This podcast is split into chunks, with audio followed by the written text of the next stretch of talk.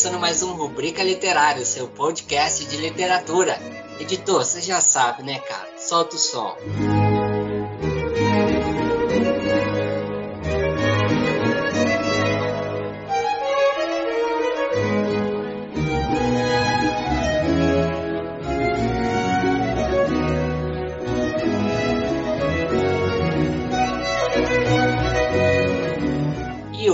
Estamos aqui no terceiro episódio sobre o Barroco, a parte final do Barroco. Recapitulando, lá no nosso primeiro episódio sobre o Barroco, falamos do Barroco na Europa. No episódio anterior, nós discutimos sobre o Barroco no Brasil. E o episódio de hoje ele tá incrível porque temos uma convidada muito, muito, muito especial. Mas, antes de chamá-la, eu quero chamar a minha companheira de podcast, Li. Li, com você. Oi, gente. Mais um episódio que a gente vai colocar no ar sobre o barroco. Eu espero que vocês estejam gostando. E hoje, como o Glaucio falou, vai ser muito incrível. Isso mesmo. E quem é a nossa convidada? Quem será ela? Quem que é? Pois é, gente, ela é a professora doutora Fernanda Dulce que, segundo pesquisa do Ibope Bandejão, está entre as três professoras mais fofas, dedicadas e criativas do Cefet. Ela se formou na Universidade Federal de Minas Gerais, estudou literatura e cinema na New York University e um parênteses aqui, editor, finalmente chegou a hora de colocar a Alice aqui nesse episódio. Fecha parênteses. New York,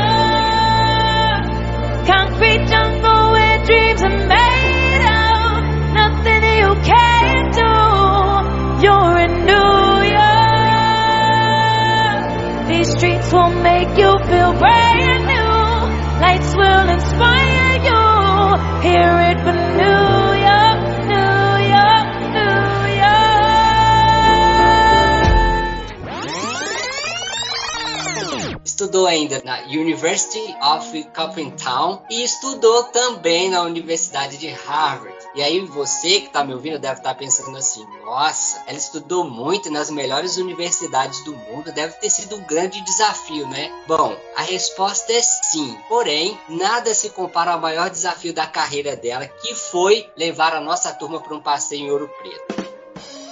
Ela, que ao lado também da professora Patrícia Tanuri, coordena o projeto de extensão Português como Língua Estrangeira no Cefet. Ela integra o podcast Podque, ao lado do professor de filosofia Francisco Freitas, e participa da revista Indisciplinar, em parceria com os professores da Escola de Arquitetura da UFMG. Fernanda Dulce, que se estivesse nas Olimpíadas de Tóquio, sua modalidade seria o salto da ginástica artística, afinal, ela é mestre em fazer seus alunos alcançarem voos mais altos. Assim como a Rebeca Andrade, Fernanda Dulce merece medalha de ouro. Professora, seja muito, muito bem-vinda à rubrica literária. Sinta-se em casa, nós amamos você. Oi, gente, que introdução mais linda. Muito obrigada. Que bom retomar um pouco do contato não tão virtual com alunos, ver vocês, ouvir tudo isso. Muito obrigada mesmo. Fiquei emocionada daqui. Então, gente, sem mais delongas, editor, solta a música e vamos pro episódio.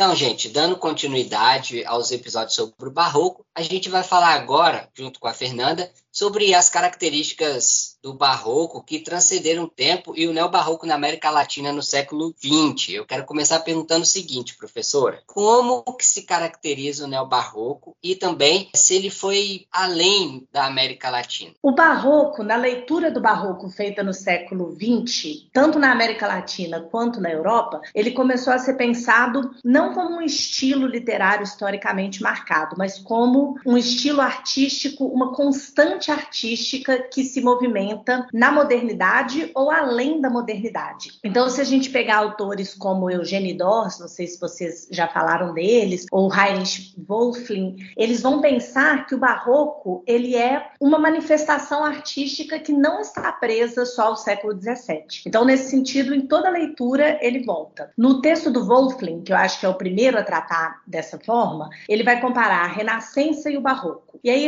a Renascença é o estilo da claridade, da linha reta, da arquitetura, da harmonia, enquanto o Barroco é o estilo da curva, da falta de finalidade, da escuridão, da luz e sombra, né? De, e também um tema que é mais sombrio, que são partes mais escuras da vida humana, né? E não com a clareza que o próprio nome Renascença ou depois o Iluminismo vão trazer. Então, por essa perspectiva que acontece tanto na Europa quanto na América Latina, o Barroco se desgruda de um momento histórico e vira uma constante histórica. Quando a gente pensa nele na modernidade, com esses dois autores que eu falei, né? O, o Heinrich Wölfling e o Eugene Dors, a gente vai pensar que a modernidade vai combinar momentos de maior clareza, progresso, união, coesão e outros momentos de maior sombra, curva, labirintos, dobras, excessos e que não caminham para essa síntese, né, que caminham mesmo para o conflito. Só que na América Latina vão ter vários autores que vão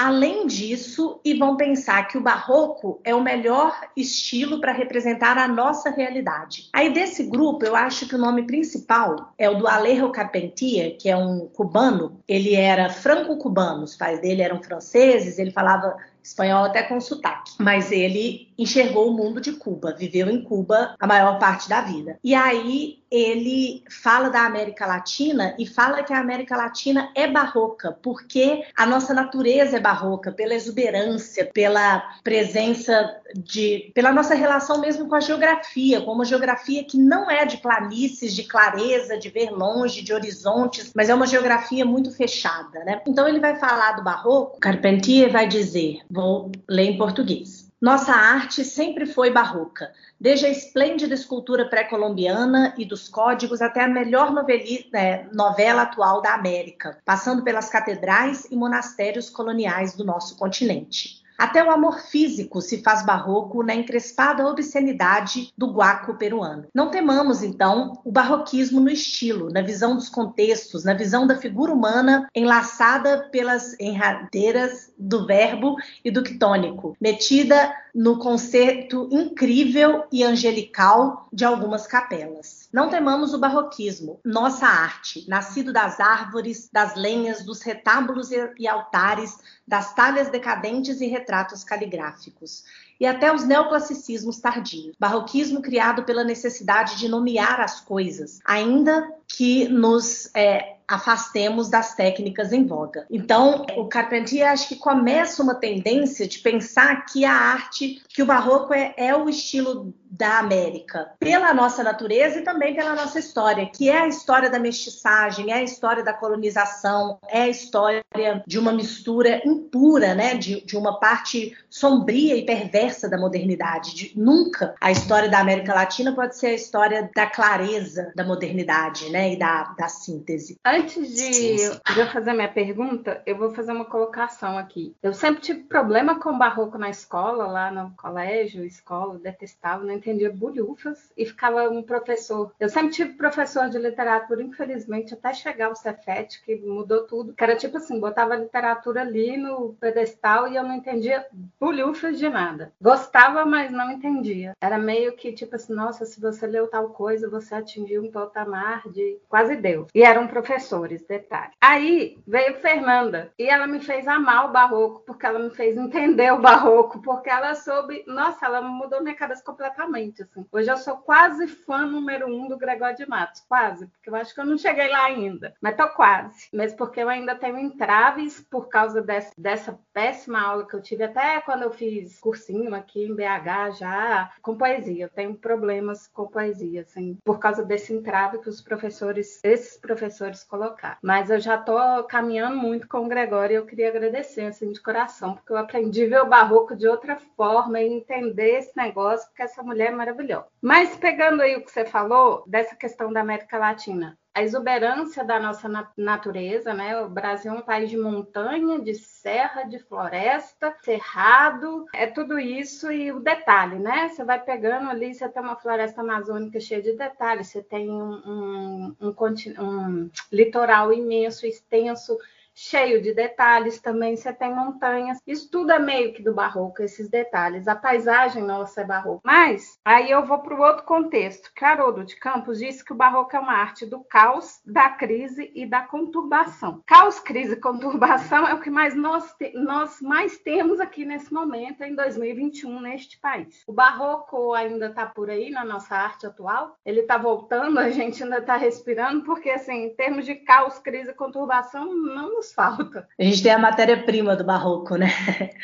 É, mais uma vez agradeço muitíssimo o comentário, que bom. Eu também demorei um pouco para me apaixonar pelo barroco. E há alguma resistência minha também a uma literatura muito barroquista na linguagem. Eu consigo admirar esse escritor, mas muitas vezes não é o que eu mais gosto de ler. Mas o barroco não se limita a isso, né? É possível ter escritores que a gente pode argumentar que são extremamente barrocos e que escrevem com uma linguagem clara, ou artistas de outras artes também, né? Não só da literatura, que são barrocos e que a questão não está nessa dobra e num rebuscamento estilístico, que desde a da época do Barroco era um pouco criticado no conceito de cultismo.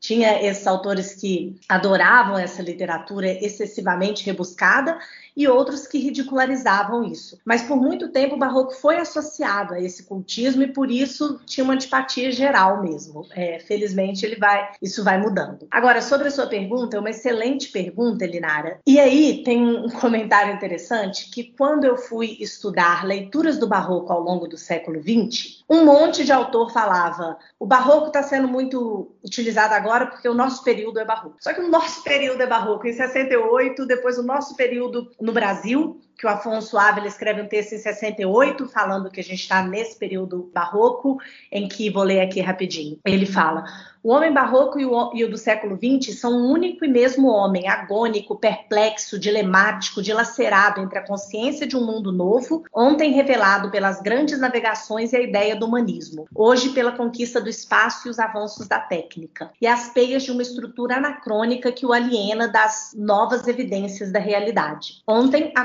contra-reforma, a Inquisição, o absolutismo. Hoje, o risco da guerra nuclear, o subdesenvolvimento das nações pobres, o sistema cruel das sociedades altamente industrializadas. Bom, aí o Afonso Ávila escreve isso em 68. Em 2003, o Sérgio Ranet escreve Nós Somos Barrocos Agora. A Irlemar Chiampi escreve um pouco mais à frente, acho que 2013, Nós Somos Barrocos Agora. O Sarduy nos 90. Então tem uma coisa que vai ficando um pouco tão excessiva que perde um pouco a razão de ser. Assim. Então toda época é barroca.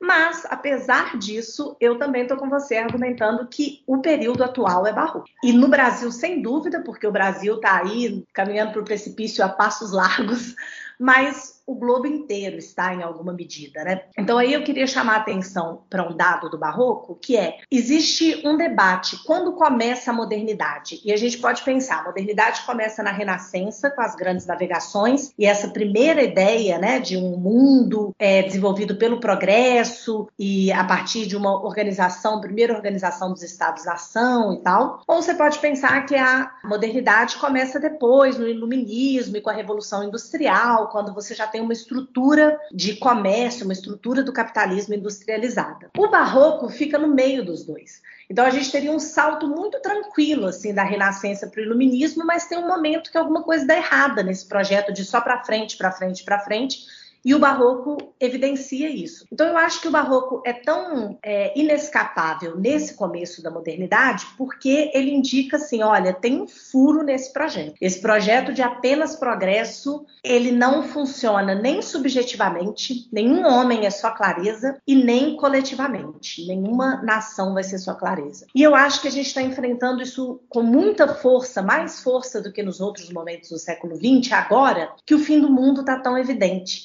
É diferente do medo de uma guerra nuclear que não aconteceu. A gente sabe que o problema da água está chegando até nós. A gente sabe que o alcance de uma pandemia é algo que nunca antes foi visto. A gente sabe que estão acabando os recursos naturais, a gente sabe que o planeta está aquecendo numa velocidade inescapável, assim. Então eu acho que se lá no começo tinha uma, um aviso, assim, olha, esse projeto de modernidade não está dando certo. Agora a gente tem um aviso de novo, olha, é preciso um outro sistema, ou por bem ou por mal. Esse sistema de exploração da natureza é daqui a pouquinho que ele chega ao fim, né? É, em Minas Gerais a gente vê isso com muita clareza no minério. Tem um texto do Drummond que ele fala que o minério, é, o minério de Itabira era o suficiente para abastecer de minério por 100 anos o mundo, por 100 mil anos, até que conferir depois. Mas agora, é, mas agora o minério de Tabira acabou. Então, assim, essa velocidade do progresso chegou no limite. Então, eu acho que o barroco, essa ideia toda que você, essa lembrança muito boa do Haroldo de Campos, né, do caos, da crise, da conturbação, ela é da nossa política, sem dúvida, mas eu acho que a nossa política tem um monte de oportunista aproveitando uma crise legítima, assim, uma crise que a gente percebe a a nossa forma de viver é caótica está em crise, né? E a gente vê algum desses elementos em alguma arte de agora, que seja pintura, escultura ou na própria literatura? Eu não sei se eu vou pensar um exemplo muito bom agora, mas é, eu acho que o tanto que as distopias tomaram o lugar das utopias é bem claro, né? Eu acho que se a gente pega mesmo a primeira a primeira década do século 21 era um mundo de utopias, assim, é, em grande medida, o mundo de uma crença de que a humanidade estava indo no caminho do progresso, do progressismo, e de repente isso foi tomado por uma sensação geral de que não está dando certo e de que vai só piorar. Né? Então eu acho que são muitas as exposições que a gente vê com o tema de distopias, muitos filmes, seriados de uma cultura popular. É, e também em outros lugares de uma de uma arte não tão mercadológica, no cinema, na literatura. Vocês conseguem pensar em alguma distopia que vocês leram recentemente? Ou filme? Bom, o que eu li foi a, o Conto da Aya, que eu li ano passado, no início do ano passado, assim, no, ótimo momento, né? Tipo, aí depois veio o caos. Mas, e, e, bem assim, dá um pavor mesmo, porque você começa a ver as coisas acontecendo. Tipo, tem uma personagem lá que, para mim, ela é a ministra X, aí, então ela não merece nem que cite o nome dela. Ela é a ministra, assim, eu ficava assim, tarará, não pode xingar. Mas eu ficava horrorizada porque dá um medo, dá muito medo, porque é muito próximo, nada nada estava tão distante, nada que está ali. E se eu não me engano, ela escreveu em 85, né? Alguma coisa assim que foi publicado. E eu já vi entrevistas da, da Margaret Atwood ela falando isso, que ela não pegou nada, ela não inventou nada, ela foi pegando coisas que aconteciam em diversos países naquele momento ali da década de 80 e ela construiu a história. E aí dá mais medo ainda. É, eu ia comentar assim de leitura distópica, eu li Asimov, Fundação, enfim, outros contos, mas mas eu ia comentar justamente isso, o quanto que os streams estão investindo muito nessa produção mesmo, assim, mais densas de distopias, enfim, histórias distópicas. E é engraçado, assim, porque ali se toma um livro, né, que virou uma série, mas a gente pega, por exemplo, essa, essa mesma questão da distopia para séries quase que exclusivamente para adolescentes. E aí depois uma série mais macabra, mas que também é distópica. Então, realmente, isso a gente consegue ver é, essa atmosfera atmosfera assim, o tempo é engraçado que eu lembro que ali início dos anos 2000 e tal, finalzinho dos anos 90, as séries, todo mundo seguia, eram muito. Ou era uma comédia leve, tratava muito dessa coisa dos relacionamentos, tipo Sex and the City, as mulheres lá descobrindo a vida, babá, babá, Friends, Gilmore Girls, era tudo muito, muito íntimo, assim, é você com sua vidinha, é muito subjetivo, muito leve, era leve. Aí de repente as séries começaram a ficar pesadas, aí né? foi vindo um monte de coisa, tipo assim, então um monte que eu comecei, tem uma que eu gosto, adoro, Black Mirror, eu, eu assisti a primeira e parei na, na primeira, quando eu vi aquela história do porco, eu falei assim, não dá pra mim, parei ali. Pois é, é essa eu... nem é a pior história do Desculpa. eu gosto bastante de alguns episódios de Black Mirror, mas é essa sensação, né, de que tudo tá muito perto, assim. Uhum. E um medo da tecnologia que não acompanhou necessariamente uma grande mudança tecnológica, tipo a chegada uhum. do homem à lua, né? Ou o desenvolvimento do smartphone, da internet, foi após isso. Então, eu acho que tem mais a ver com uma percepção do colapso do capitalismo. Não que o capitalismo não vá sobreviver, mas ele vai mudar, pra, ainda que sobreviva, ele terá que mudar. Né? Esse lugar de, de um mundo superpovoado, em que a gente depende de uma natureza infinita, não está mais viável. Né? Mas agora eu queria que a gente fosse para dentro da sala de aula. Por quê, gente? Vocês que estão ouvindo. A Fernanda é meio que um senso comum, pelo menos da nossa turma, que ela foi uma das professoras mais criativas em relação à forma didática que ela trabalha com a gente, os trabalhos. Ela foi, igual eu brinquei na introdução, levou a turma fazer um passeio Preto e tudo, mas ela sempre prezou para que a gente fosse, se sentisse livre o suficiente para produzir academicamente com muita criatividade. Ela sempre incentivou isso conosco. Eu falo por mim ali também, e é um senso comum, assim, da nossa turma.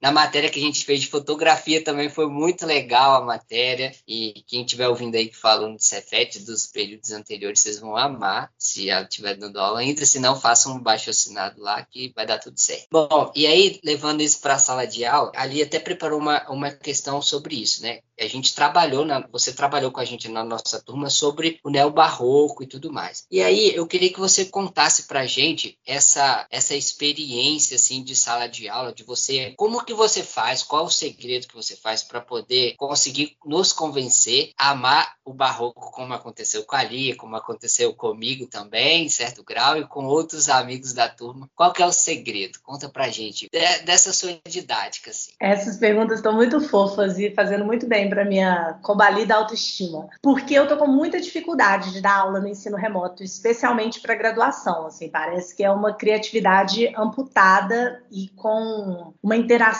difícil com os alunos, uma dificuldade muito grande de ter uma sensação parecida com a que eu tinha ao fim de uma aula no ensino presencial. Então, eu acho que acontece mesmo uma magia na sala de aula, assim, né? nesse espaço encantado, mesmo num curso noturno, com muitos trabalhando, muitos saindo às 10h50 do Cefet, chegando em casa meia-noite, acordando no outro dia para trabalhar ou para cuidar de filho, né?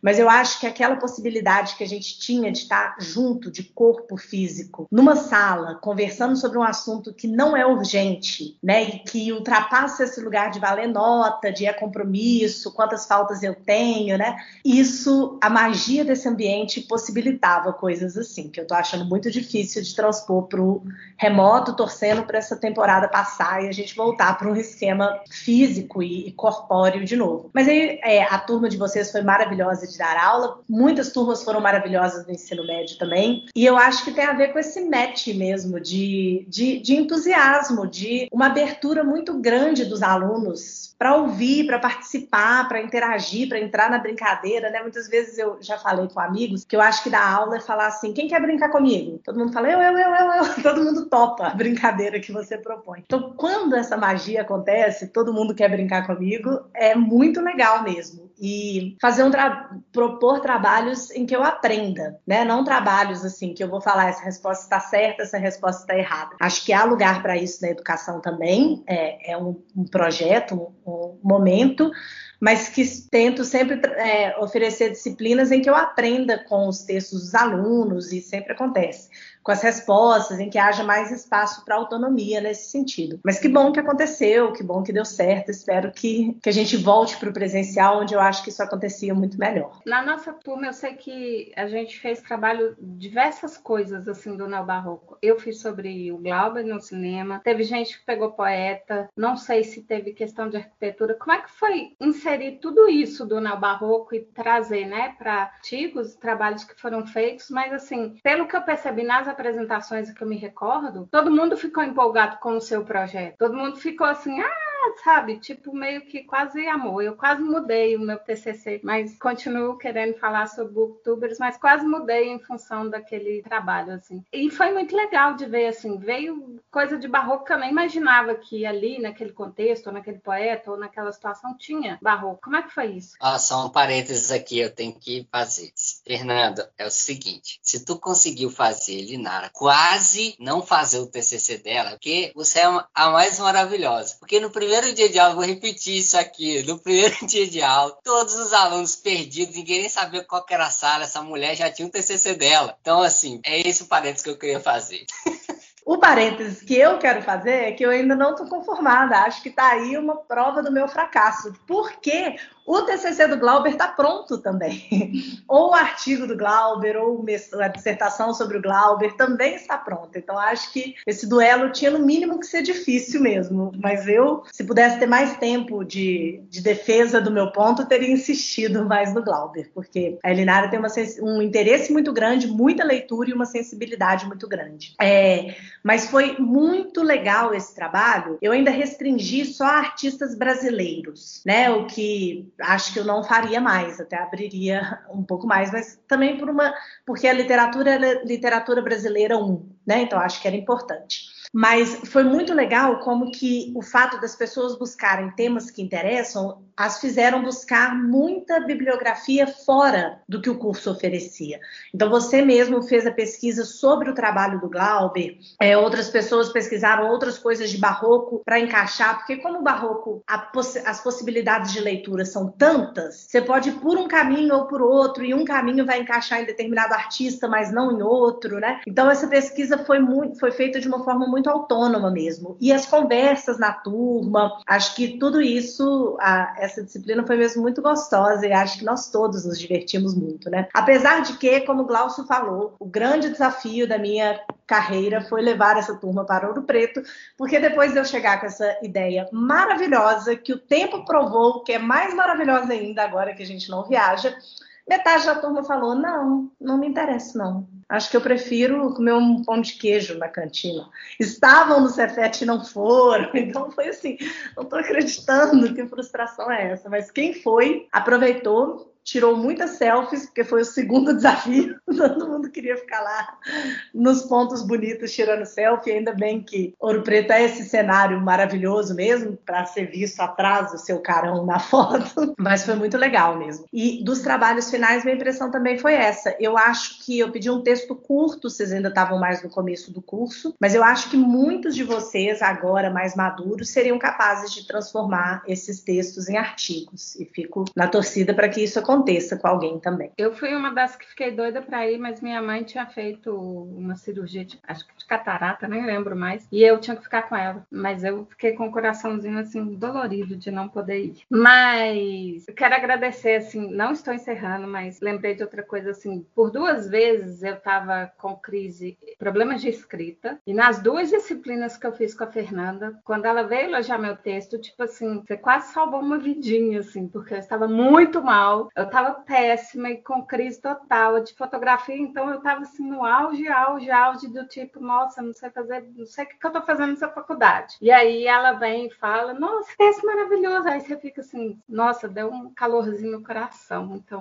obrigada mais uma vez, porque foi 10. A recíproca é verdadeira também. Os alunos salvam, quando são boas aulas, assim, que essa magia acontece, salvam a minha semana. Por isso que eu nunca mais saí da escola. Acho que eu adorava ser aluna, adoro ser professora professora, continuo por ali. Bom, gente, é, já estamos caminhando para o fim deste episódio. É um episódio mais curtinho, apesar de ser uma das professoras mais maravilhosas que a gente vai ter a oportunidade de receber aqui neste podcast. E, professora, a gente quer saber novidades que você tem para contar para a gente, de projetos, do seu outro podcast, enfim, suas redes sociais para a gente te seguir lá. Conta para a gente aí tudo que você está produzindo. Está sendo um ano de bastante produção, estou bem feliz. Então, você falou no começo começo da entrevista, que eu estou com alguns projetos de extensão que estão dando resultados muito gratificantes. Um é o podcast Podquê, que eu faço em parceria com o professor de filosofia Francisco Freitas. Sigam lá nas mesmas acho que nos mesmos lugares em que rubrica literária está disponível, o podcast também está. A gente até tem planos de juntar o grupo que faz podcast no Cefet. Então, se há outras pessoas que fazem podcast, nos avisem, estão ouvindo, nos avisem também. É um podcast, é, na, a primeira temporada foi sobre mitologias, então é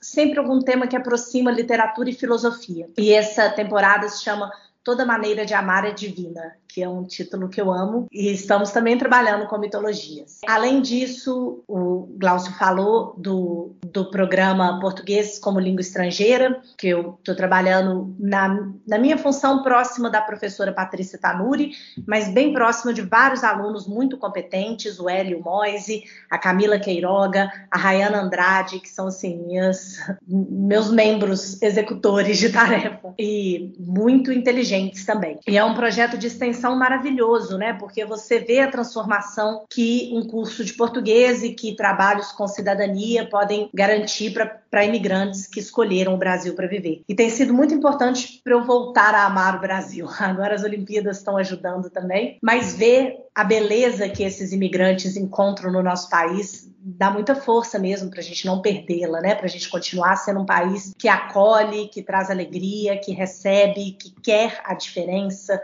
quer a multiplicidade, né? Esse texto do Barroco é um texto que eu estou escrevendo desde que a gente teve aula e nunca, nunca publiquei. Mas vou escrevendo ele aos poucos. Um dia eu vou entender que é o fim, que é a hora de fazer algo com ele. Mas é uma pesquisa que tem sido bem gostosa de fazer também. Espero oferecer essa disciplina mais vezes para continuar essa conversa. É, e também eu sou editora-chefe da revista Indisciplinar, que é uma revista acadêmica com o projeto de ser indisciplinar. A gente até tem uma boa avaliação Qualis Capes e prezamos por isso, mas o projeto da nossa revista é acolher alunos da graduação, da pós, doutores, professores e todo esse grupo sempre integra todas as edições. É uma revista multidisciplinar, então a gente busca temas que são amplos e que não vão ficar fechados numa única universidade, né? Nesse momento a revista não está com chamada aberta, a gente está trabalhando na próxima chamada, mas mas eu divulgo para vocês também quando tiver, para vocês me ajudarem nessa divulgação. Algumas pessoas da Letras do Cefet já publicaram conosco, é sempre uma alegria ter gente lá. Ó, quem sabe o Glauber sai aí, né?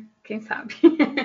Então, gente, estamos caminhando aí para o fim deste episódio. Foi um prazer receber você, Fernanda. Que você receba o nosso abraço virtual bem apertado. Obrigado, obrigado, obrigado por estar aqui conosco. Volte sempre, sempre que você quiser, é só avisar para a gente que você tem cadeira cativa no nosso podcast, tá bom? Fernanda, queria te agradecer demais. Foi sensacional, assim. Vai fechar o nosso barroco com chave de ouro, diamante e tudo aí mais. Foi lindo, obrigada mesmo, assim, pela consideração, pelo tempo pela generosidade. E a gente, nossa, os professores do Cefet realmente estão acolhendo a gente com uma generosidade tão grande, isso é tão importante nesse momento. A gente só tem a agradecer. E para o pessoal, semana que vem tem mais, a gente vai começar. A série continua, mas aí a gente vai pular agora para o arcadismo. Espero todo mundo aqui de volta e aproveitem esse. Foi ótimo. Tchauzinho, gente. Tchau, ouvintes, mas principalmente é, gostaria de agradecer o Glaucio e a Elinara pelo convite, por essa entrevista conduzida com tanto carinho, tanto afeto. Eu recebi esse abraço apertado, vou dormir muito melhor. E talvez seja exagerado, assim, mas eu acho que eu tenho algo a dizer sobre arcadismo, hein? Se, se faltar conversa. Vocês me então, bora abusar, gente. Até semana que vem. É isso, gente. Até semana que vem. Editor, é com você, garotinho. Triste Bahia, ó oh, quando é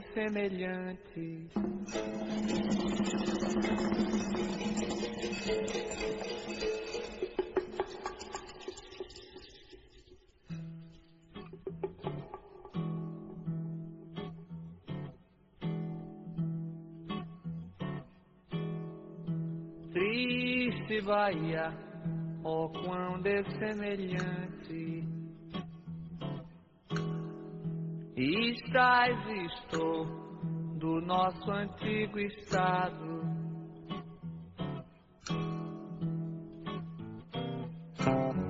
Pobre te vejo aqui, tu a me empenhado. Rica te vejo eu já lua me abundante.